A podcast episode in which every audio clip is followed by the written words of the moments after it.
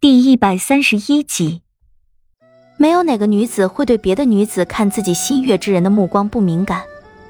也许我看不懂李化生看这个青衣美人的目光中带着些什么，但是我能够看清楚那青衣美人看李化生的目光中有些什么。啊，如果我能做到脸皮厚一点，或者能够做到心狠一点，又或者能够没心没肺一点就好了。那样的话，我一定会跑过去抱着李化生的胳膊问他。这美人挺漂亮的嘛，叫什么来着？你不说给我听听？但似乎有什么东西堵在我的胸口，拉着我的手脚，扯住我的喉咙，整个身子像是陷入了深深的湖中，无法呼吸，无法喊叫，更无法动弹，像是一具已无力回天的尸体被什么东西拉扯着，逐渐的落入深渊。我多想有什么东西能够堵住我的眼睛，看不到该多好。明明心已经疼到不堪忍受，却怎么都不愿闭上这双该死的眼睛。我的身体陷入麻木，已经感觉不到什么。李化生从我身旁走过，我也没有发现，只听到耳边一个轻轻的声音响着，像是风声，又像是人的说话声，又像是什么都没有。有人拍了一下我的肩膀，我这才从麻木的状态中清醒过来，面前是一张如玉雕一样绝美的脸。楚月，阿彻的师妹，你就是那个沐尘求阿彻出手相救的北燕国康宁公主叶宁。阿彻，我想我知道他嘴里的阿彻是谁，巴巴的笑了两声，点了点头。他瞅了我一会儿，一副若有所思的样子，柳眉微皱，是这么绝世的面容。原来不死人就是长这个样子呀。阿彻给你换过脸吗？那一瞬间，我完全手足无措。这是我无论如何也不知该如何作答的问题。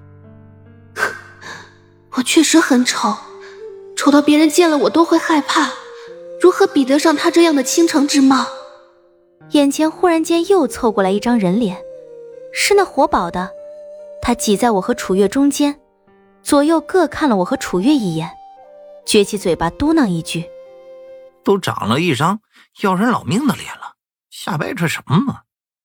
说完，转头看向楚月，露出一脸奸笑：“哎，大姐头，你给妖精说说，什么时候把老子这张脸也给换换？”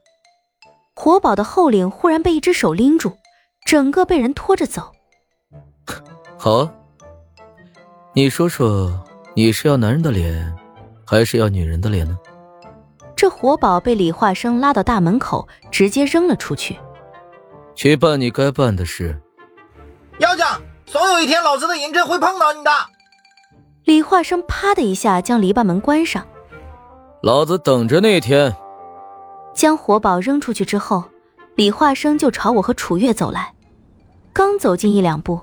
身后无尽的夜色中传来一阵令人毛骨悚然的声音：“主人，他回来了。”是接我过来的那个幽鬼的声音。我脑子里一时间又冒出了那个鬼火一般的黑影。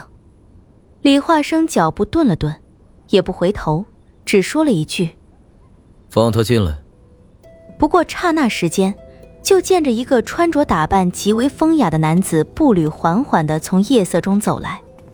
一只手提着一个麻袋包裹，还有一只手像是拿着什么东西，一边走一边朝嘴巴里送。走到篱笆门外，紧闭的篱笆门自然打开。那风雅男子沿着鹅卵石小道慢慢吞吞走过来，在池潭边停下脚步。我这个时候才看清楚，他应该在嗑瓜子儿。他将手中麻袋包裹往李化生脚下一扔。一个圆滚滚的东西就从麻袋里滚了过来，人是假的，捎带手的砍了下来，你看看。那圆滚滚的东西从李化生脚下滚过，撞在我和楚月脚下的石阶上，停了下来。借着屋里的烛光和院子里迷迷蒙蒙的月光，我看清楚了那是什么东西，是一个血淋淋的人头，吓得我几乎没尖叫出来，身子晃荡的退了两步，差点没被门槛绊倒。好在被楚月拉住，我忍住肚子里的恶心，壮着胆子看了一眼脚下的人头，发现那竟然是一个女人的头颅。再细细一看，我一时呆住了。车彤彤，那风雅男子一边嗑着瓜子儿，一边饶有兴趣的看着我，笑道：“这人用幻术变成了公主侍女的模样，这种不安好心的人，怎么能让他进我们登环山呢？”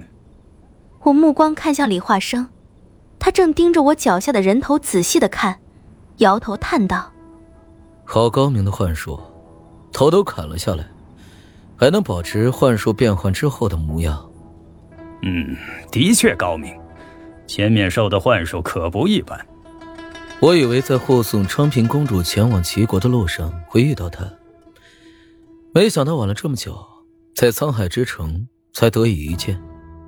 那风雅男子呵呵一笑，朝我和楚月走过来，将手里的瓜子儿递到我面前。哎，要不要来点？我连连摇头。见我拒绝，这风雅男子也不觉得尴尬，捧着一捧瓜子儿，又朝楚月递过去。大小姐要不要来点儿？楚月也连连摇头。风雅男子依旧不觉得尴尬。那我就自己吃吧。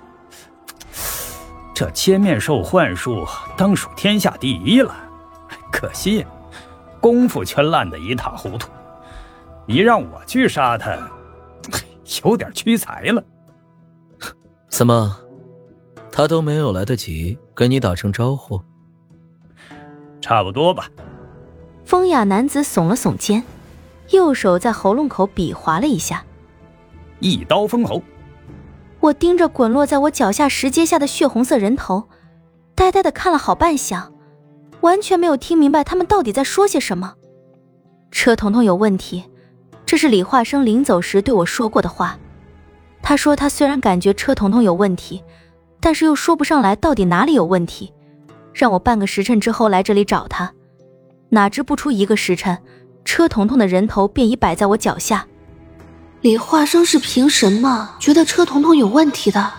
又是从哪里确定他有问题的？车彤彤毕竟从小跟着我一起长大，我熟悉他的一切。